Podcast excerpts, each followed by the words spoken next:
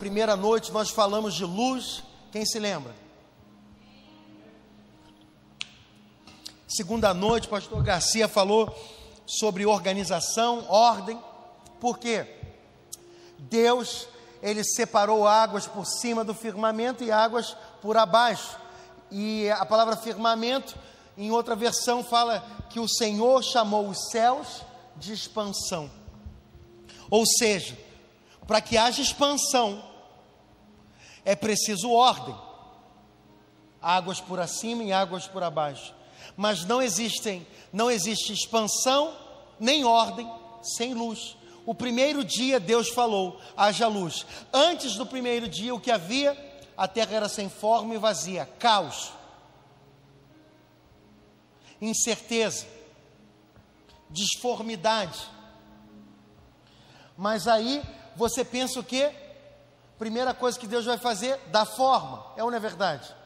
Está sem forma e vazio. O que, que eu vou fazer? A primeira coisa, eu vou encher e vou dar forma. Não. Deus, a primeira coisa que Ele faz é trazer luz. Por isso, se você tem andado em trevas, e eu quero te dizer que um sinal de que você anda em trevas é que você anda fora da comunhão do corpo. Trevas escuridão é ausência de luz. 1 João capítulo 1, verso 7 fala: se andamos na luz. No verso 5 ele fala: Deus é luz, irmãos, e nele não há treva alguma. No verso 7 ele fala: E se andamos na luz, como ele na luz está, temos comunhão, e o sangue de Cristo nos purifica de todo pecado. Ou seja, um dos sinais que a gente caminha em luz é que a gente mantém a comunhão. O sinal que a gente está começando a ir para as trevas é que a gente começa a se afastar da comunhão do corpo. É um termômetro. É na comunhão que Deus manifesta a luz. Nós precisamos da luz de Jesus para que a ordem venha e essa luz, essa bênção, a gente aprendeu em Salmo 133.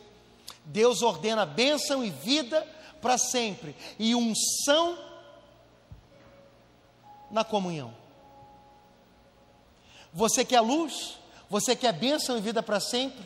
Você quer unção do Espírito Santo na sua vida? Exercite a comunhão. Pratique a coinonia.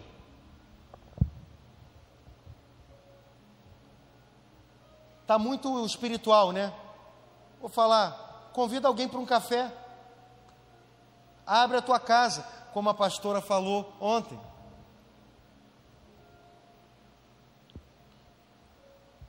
Abençoe a vida, a vida de uma pessoa.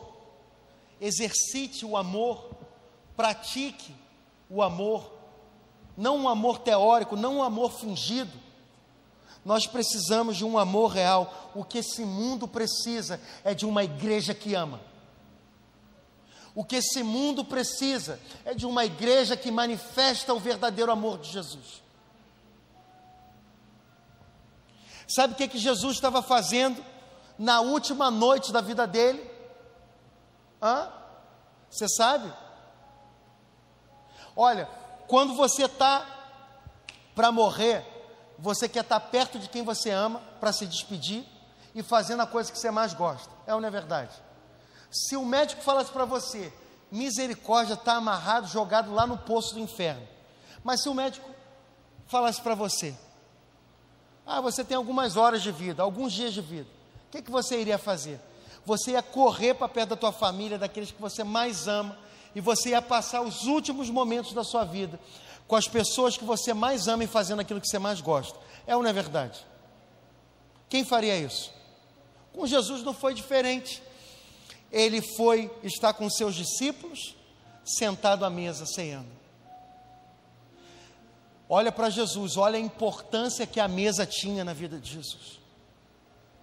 Valorize a mesa, convide pessoas para a mesa. Sabe que talvez tenha pessoas que ainda não receberam Jesus, porque ainda não sentaram com você. A mesa. Prepara a mesa, faz mesa, convide, manifeste o amor. Está entendendo a palavra ou não? Glória a Deus. Então, ah, na segunda noite, organização, na terceira noite, quem se lembra aí? Quem estava aí na terceira noite? Quem está anotando, fala aí. Eu falei sobre semente, quem se lembra? Sobre frutificar. Estão lembrados? Depois a quarta noite. Pastor Emerson falou sobre o, o, os astros para governar é, os céus, né? Sol para o dia, lua para a noite. E ali falou sobre o discernimento de tempos, aprender a discernir as estações, quem se lembra? E, a, e aí está crescendo. Quinta noite, quem se lembra? Pastora deu uma chapuletada na gente. É ou não é verdade? Vocês gostam de apanhar, né? Meu Deus do céu. Mas é isso, a gente viu que o Senhor criou os peixes para a água e as aves para o céu. Deus não criou os peixes para o céu e as aves para a água. Cada animal para o seu ambiente. E ali nós falamos sobre tribos que existem pe pessoas que têm os seus habitat, a, a, o habitat delas, né? E, e dentro da cidade existem tribos urbanas, correto? Existem identificações. Então, por exemplo, te dou um exemplo. É mais fácil a Lívia pregar para os skatistas e o Enzo pregar para os jogadores de futebol do que eu chegar lá para o jogador de futebol com a minha barriga tanquinho e falar para ele sobre exercício físico. O cara vai olhar para mim e vai falar: pelo amor de Deus, com que propriedade você está falando, rapaz? Né? Então, cada lugar tem uma tribo. Você faz parte de uma tribo. E você precisa reproduzir segundo a sua espécie. Está me entendendo ou não? Ficou claro? E aí recebemos a palavra: abra sua casa. Foi boa retrospectiva, né? Gostaram? Dei uma colher de chá para vocês que não, não participaram nos outros dias, mas você tem aí o nosso canal do YouTube, onde você pode assistir todas as palavras e é, meditar. A palavra meditar é ruminar, então que você possa ouvir, ouvir, ouvir, ouvir, até aquilo entrar no seu coração e se transformar numa revelação que produz uma ação. Amém? Somente assim a gente vai ser transformado a gente não é transformado pelo quanto de conhecimento a gente acumula na cachola, mas o quanto nós praticamos daquilo que sabemos. Faz sentido ou não? Faz sentido ou não? Amém? Então, hoje eu quero convidar você. Deixa eu ver se eu tenho tempo. Tem tempo. Quero convidar você a abrir a sua Bíblia comigo em Gênesis capítulo 1, verso 24. Vamos lá. Ó, se você demorar para encontrar Gênesis capítulo 1, vou ficar bravo com você. É a primeira, primeira página aí, gente. Vamos lá.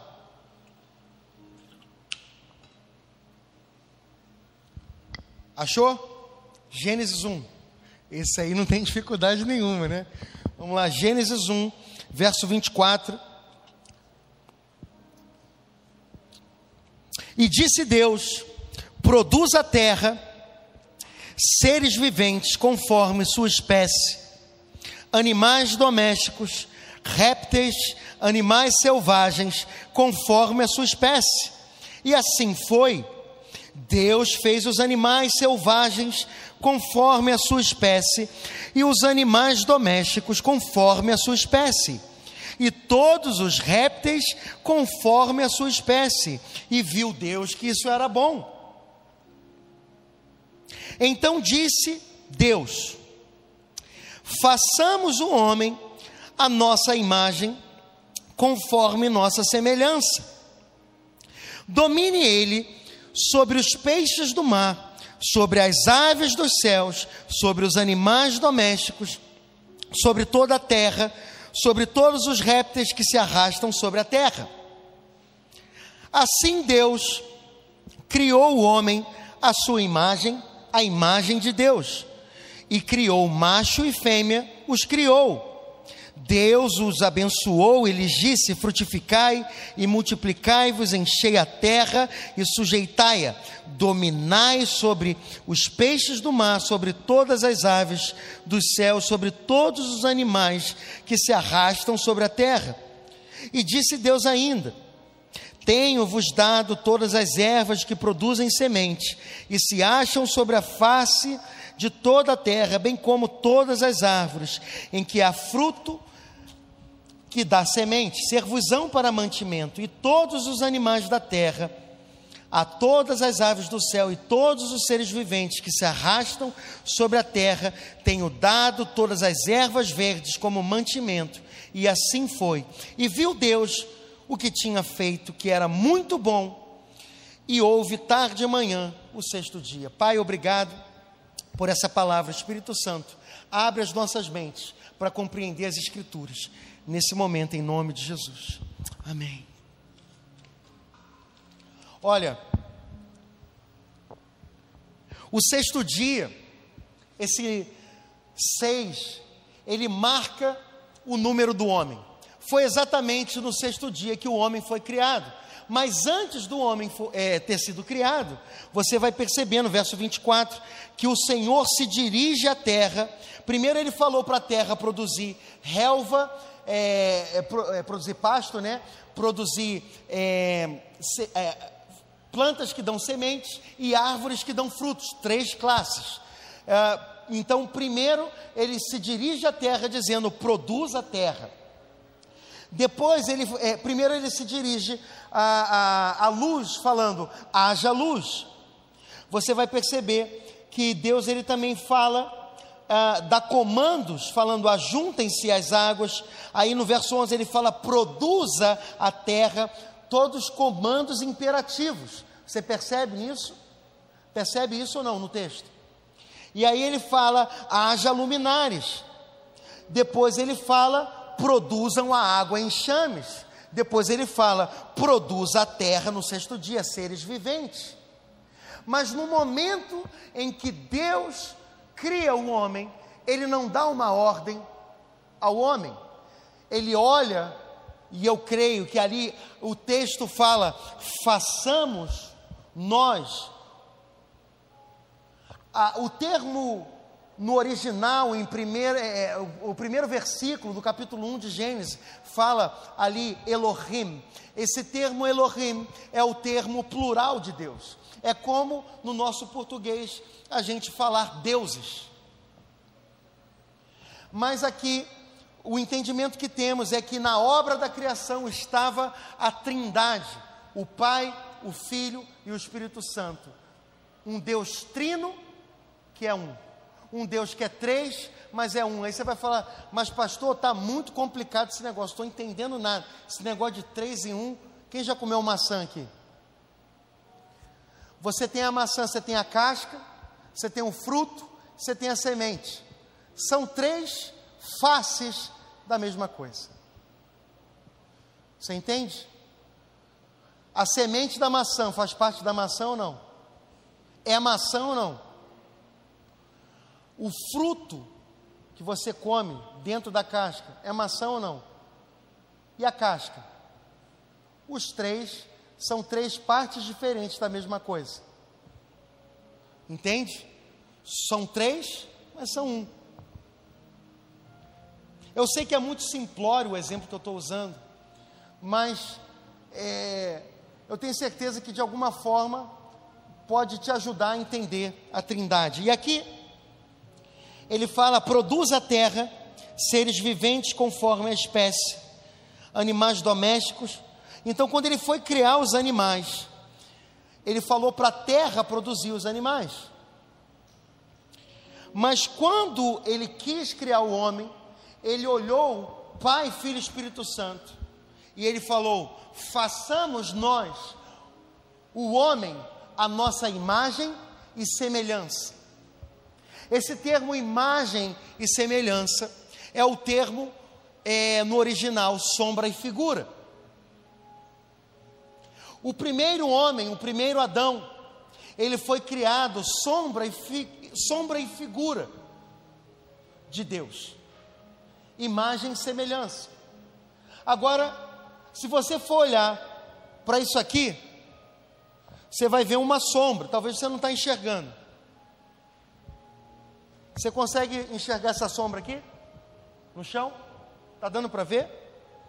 Se você não enxergasse essa caixa, você olhasse a sombra, você teria uma impressão do que é essa sombra. Você iria me descrever, é, não sei o que, que é a sua. Quem já brincou de ficar vendo nuvem no céu?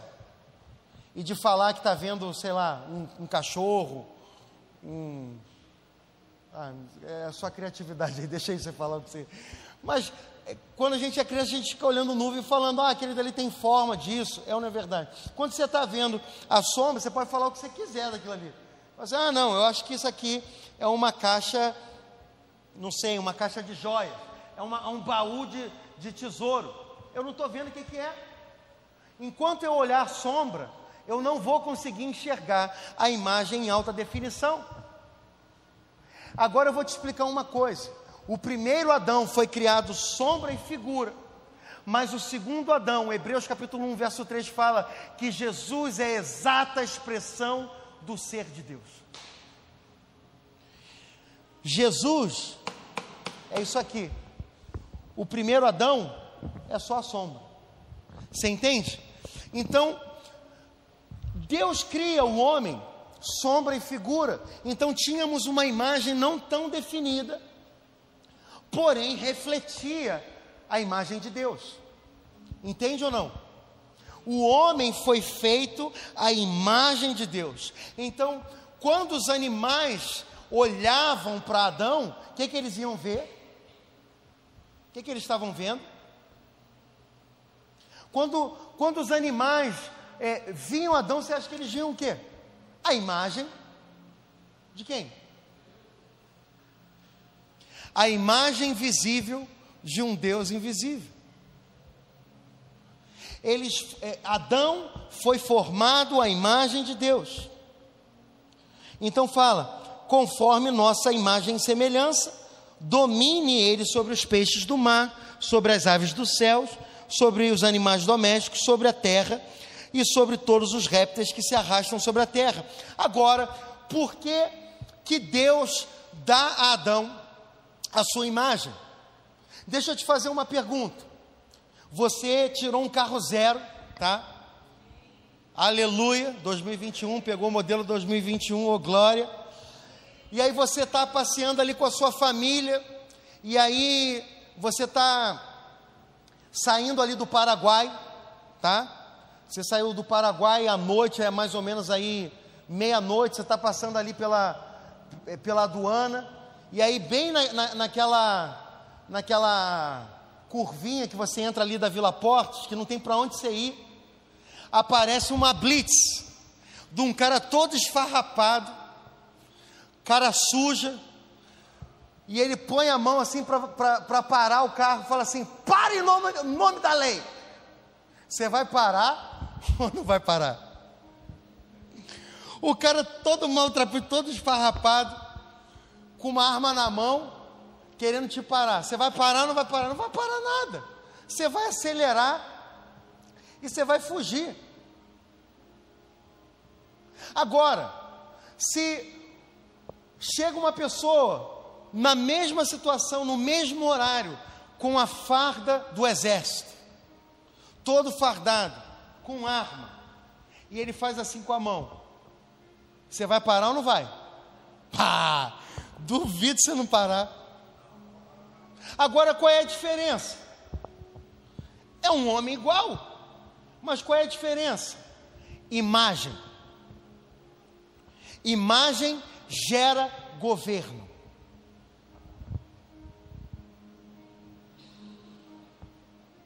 Quando Deus quis dar a função do homem ser um, um, um administrador, um supervisor, alguém que coordenasse dominasse, governasse a terra, ele precisava alguém que representasse ele à sua altura.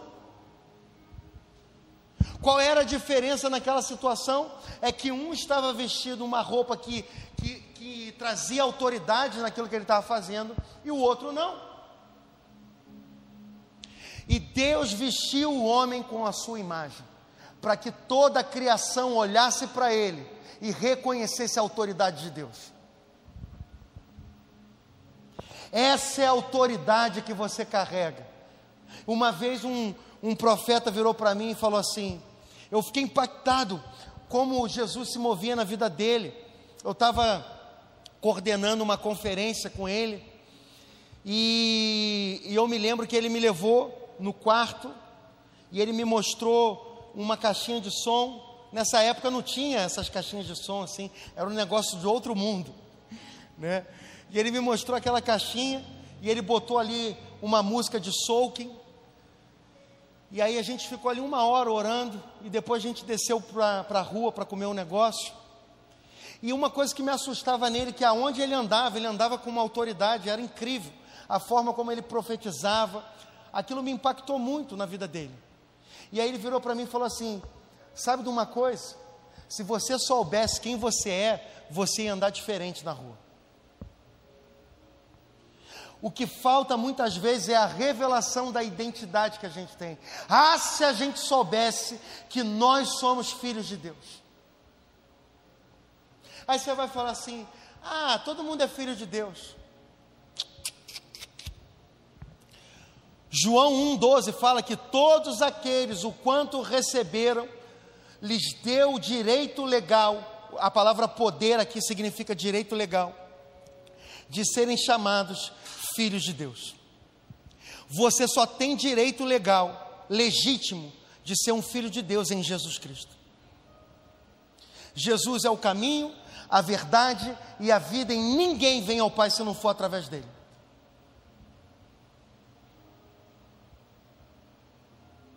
Eu sei que essa mensagem não é muito popular, não é a mensagem mais diplomática para se pregar nessa geração, mas não tem outra mensagem. não tem outro evangelho. E se alguém pregar outro evangelho, seja ele maldito, anátema. É o que a Bíblia fala.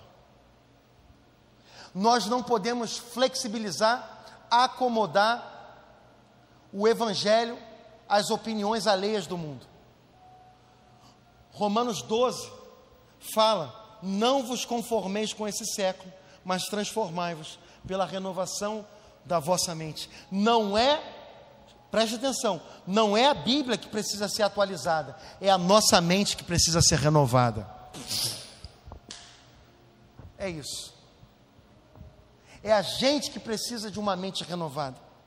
Estamos querendo acomodar o Evangelho às nossas experiências, às nossas práticas. E não funciona assim. O Evangelho é único, Deus é único, Ele é o mesmo ontem, hoje e será eternamente a palavra dele não muda, ela permanece a mesma. E nós vamos permanecer na palavra. Mas olha que interessante, Deus tem uma missão para o homem, e se a gente entender quem a gente é, nós vamos poder caminhar na nossa missão. Sabe qual é o maior problema que a igreja não caminha na sua missão? É que ela não tem identidade. O diabo fere a nossa identidade e ele afeta drasticamente a nossa missão. Quando eu não sei quem eu sou, não sei para onde vou. Por isso a gente precisa de uma renovação da nossa mente e de olhar para Ele, porque quando eu olho para Ele, eu volto à minha origem.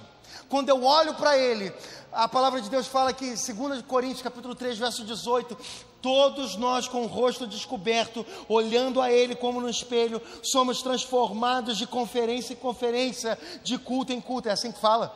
Não! De glória em glória! Nós não somos transformados de noite de primícia em noite de primícia. Nós somos transformados quando nós arrancamos as nossas máscaras, quando reconhecemos as nossas mazelas, quando confessamos os nossos pecados e olhamos para Ele, Jesus crucificado, nós olhamos para Ele como no espelho e nós começamos a nos transformar naquilo que admiramos. Você se torna semelhante àquilo que você ama. Você se transforma no seu objeto de adoração.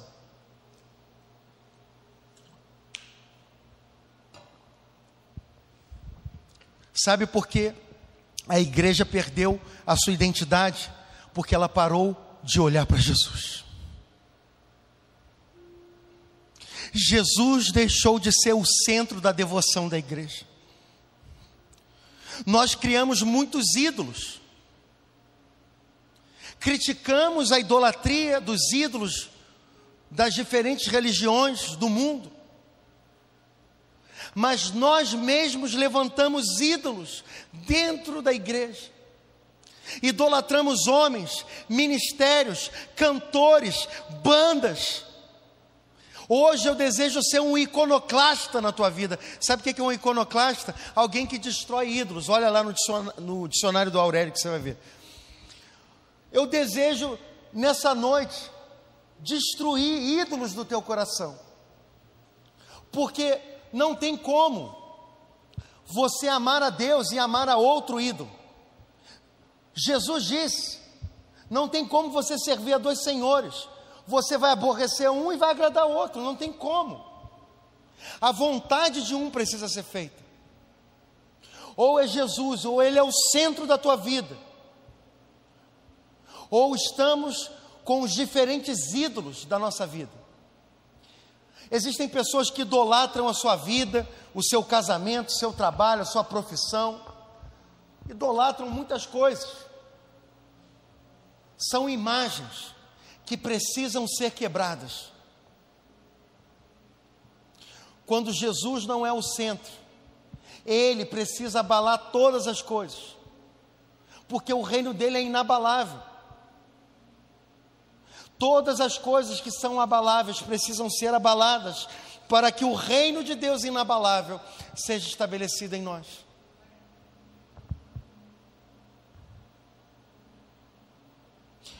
A idolatria é um desvio de adoração.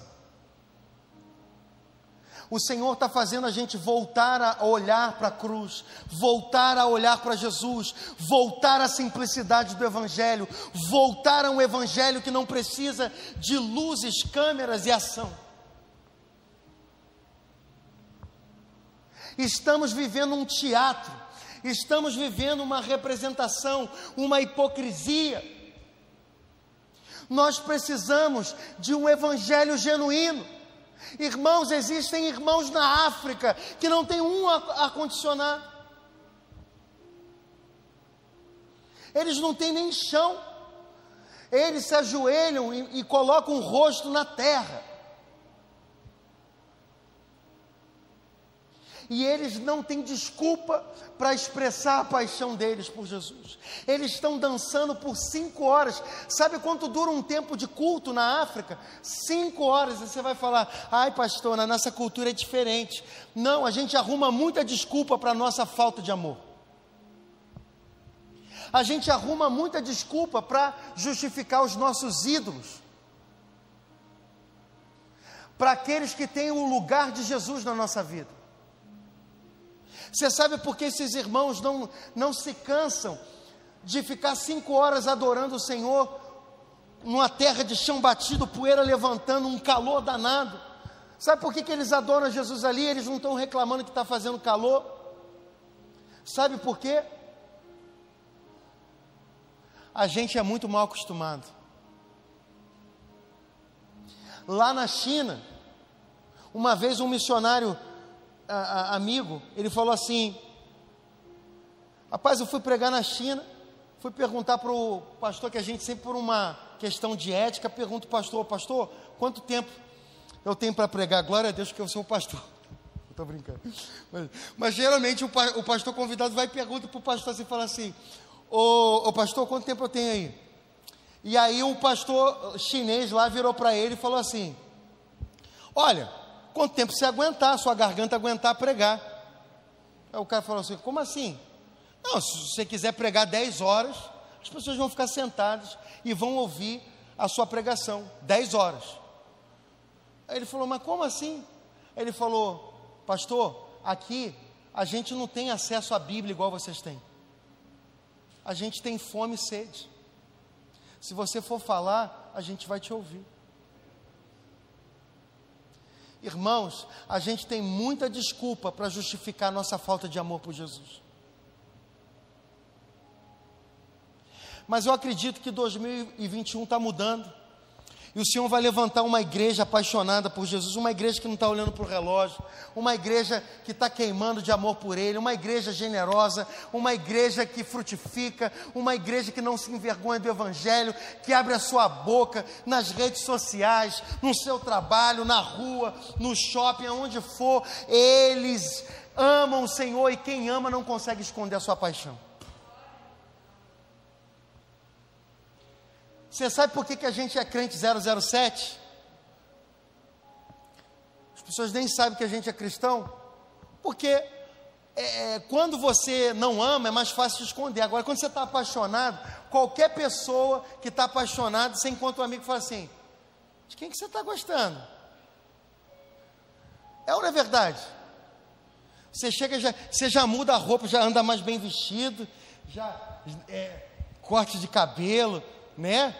Olha aí, hein? Tem gente um apontando para o outro aqui, misericórdia.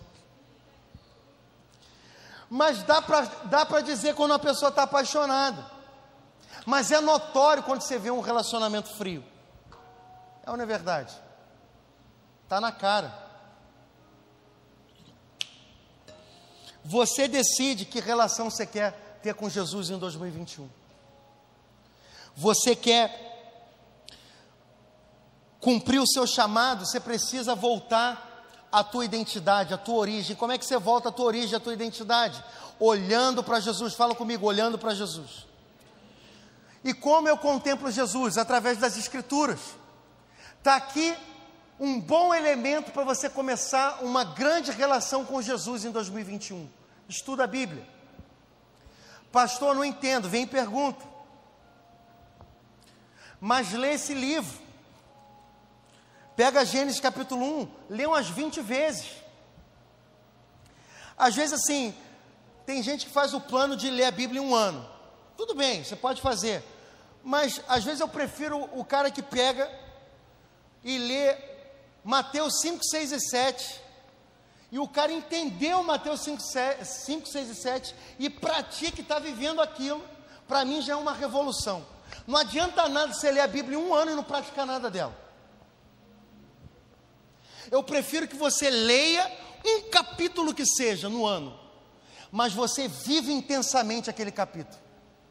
E pratique aquilo. Eu tenho certeza que você vai ser mais efetivo do que a maioria das pessoas que conhecem a Bíblia de cabo a rabo, mas não praticam nada dela. Eu sei que é meio agressivo isso que eu falei, mas pelo menos vai dar um chacoalhão e vai fazer você transitar da teoria para a prática. O que a gente precisa é de prática, não é de um discurso. Amém? Porque a gente tem uma missão e qual é a nossa missão? Alguém sabe qual é a nossa missão? A tua missão está relacionada à tua identidade. Se você sabe a tua identidade, você tem clara a tua missão. Na minha identidade está o meu destino. Se eu tenho uma identidade clara e firmada, eu vou ter um destino seguro mas muitas vezes o meu destino incerto vem de uma falta de entendimento de quem eu sou. Por isso, vamos contemplar Jesus, vamos ver o que a Bíblia fala quem eu sou. Olhando para Ele com o rosto descoberto, somos transformados à imagem dele. Só que para quê? Para exercer uma missão. Qual é a nossa missão? Aqui ele fala: domine ele sobre os peixes do mar, sobre as aves do céu, sobre os animais domésticos, sobre toda a terra, sobre todos os répteis que se arrastam sobre a terra. Assim Deus criou o homem, a sua imagem e semelhança os criou, macho e fêmea os criou. Quando Deus criou o homem, ele já criou dentro dele, já estava na costela dele a sua mulher macho e fêmea os criou. O que, que Deus fez depois? Fez o homem adormecer e retirou a costela dele e criou a sua companheira fiel, a sua ajudadora fiel. Porque de todas as coisas que Deus criou, tudo ele falou, viu Deus que era bom. No sexto dia, quando ele criou o homem, você pode ver, ele falou, e viu Deus que era muito bom. Deus já estava gostando. Quando Deus criou o homem, ele falou assim: Uau! Só que ele falou: tem uma coisa ruim.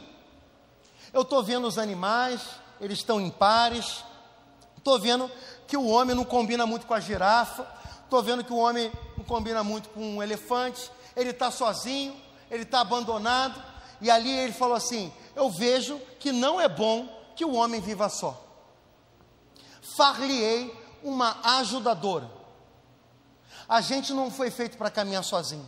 Nós precisamos de ajuda, nós precisamos de cooperação. A nossa força se potencializa quando a gente sabe trabalhar em equipe. Deus chamou você para uma equipe. Deus te colocou no meio de uma família, Deus te posicionou no reino. Você precisa se posicionar na tua identidade, no teu chamado. Essa é a hora de uma grande colheita. Esse é o momento de você viver os melhores anos da sua vida. Mas para que isso aconteça, você precisa olhar para Ele. E ali ele fala: Deus os abençoou e lhes disse. Lembre que a palavra Baruch, no hebraico, ela significa autorizar para prosperar. Abençoar é autorizar para prosperar. Então, Deus autorizou o homem, empoderou o homem para que ele prosperasse. O que é a palavra prosperar? Se tornar pleno. Pleno no que? Na sua identidade e no seu chamado. Aqui o homem foi chamado frutificar. Fala comigo, frutificar. Segunda coisa, multiplicar. Terceira coisa, encher a terra. Quarta coisa, sujeitá-la. Quinta coisa, dominar sobre todos os animais. Então, coloca aí no seu to-do list, no checklist da sua vida, que você precisa, você tem essa função primordial. Você foi criado para frutificar, para multiplicar, para encher a terra, para sujeitar a terra e para dominar ela. Talvez você achou um pouco utópico isso. Você vai falar, não, mas isso é muito grande: terra, domínio, governo. Mas quem eu sou? Eu sou apenas um funcionário aqui da, da prefeitura. Deixa eu te falar uma coisa: se você for fiel no pouco, Deus vai te colocar sobre o muito. José era um servo, um escravo na casa de Potifar, mas ele foi fiel ao Senhor, independente do ambiente que ele estava, ele foi fiel. Ele foi fiel ao seu Senhor quando ele não se deitou com a esposa dele. Ele injustamente foi parar numa prisão, mas ele continuou sendo fiel, ele não deixou a circunstância da vida amargurar o coração dele. Ele permaneceu fiel e ele tratou as pessoas com honra. E tudo aquilo que você semeia, você vai colher um dia. Todo o bem que você faz quando ninguém está te vendo, quando José estava lá na prisão, aquilo foi um trampolim para colocar ele na presença de um rei.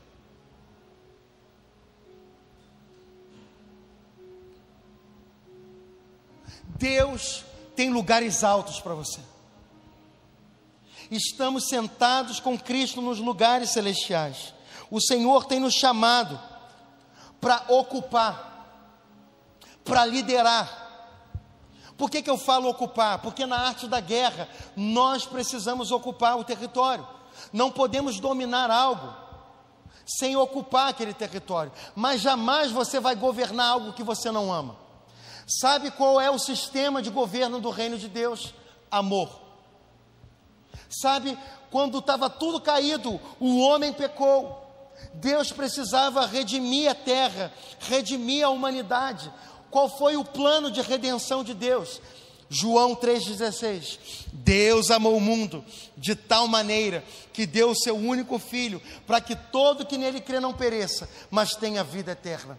Olha o plano de Deus. Ele queria trazer o reino dele para a terra. Como ele fez isso? Através do amor. Como o amor se manifesta? Entrega. O que você tem entregado? O que você tem dado? Isso revela o teu amor por Deus. Isso revela o quanto você ama Ele, o quanto você ama o reino dele. Você jamais vai liderar algo que você não ama. Você jamais vai excel, você jamais vai chegar a lugares altos se você não amar o que você faz. Quem ama, faz com excelência. 1 de Coríntios 13 fala: quando vier aquilo que é perfeito, o que é perfeito? Jesus, a encarnação do amor, a manifestação física em carne do amor de Deus. No amor está a excelência. Quando eu amo, eu sou excelente. Quando eu amo, eu faço bem feito. E se eu faço bem feito, eu lidero. No momento de crise, ninguém tinha resposta. José no Egito se levanta com a resposta. E quem tem a resposta na hora da crise se torna um governante. Mas porque você ama, porque você é fiel. José amou a Deus e foi fiel a Ele. Foi fiel a princípios, foi fiel no seu caráter. E Deus o honrou. Deus o colocou num lugar alto. Muitas vezes queremos, almejamos lugares altos, mas queremos atalhos. Não somos uma sociedade maquiavélica. Os fins não justificam os meios. Para Deus importa muito o processo. Para Deus importa muito como a gente chegou naquele lugar.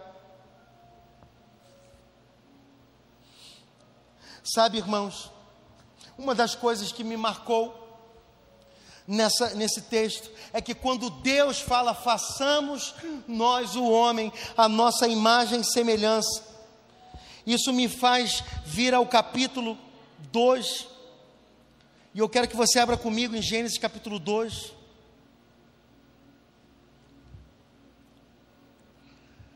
Verso 4 fala assim, não, perdão, verso 5.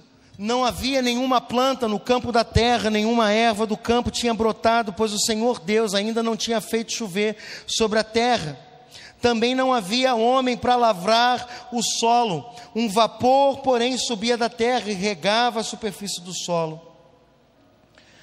Formou o Senhor Deus o homem do pó da terra e soprou-lhe nas narinas o fôlego de vida. O homem tornou-se alma vivente. Agora preste atenção: o Senhor fala assim.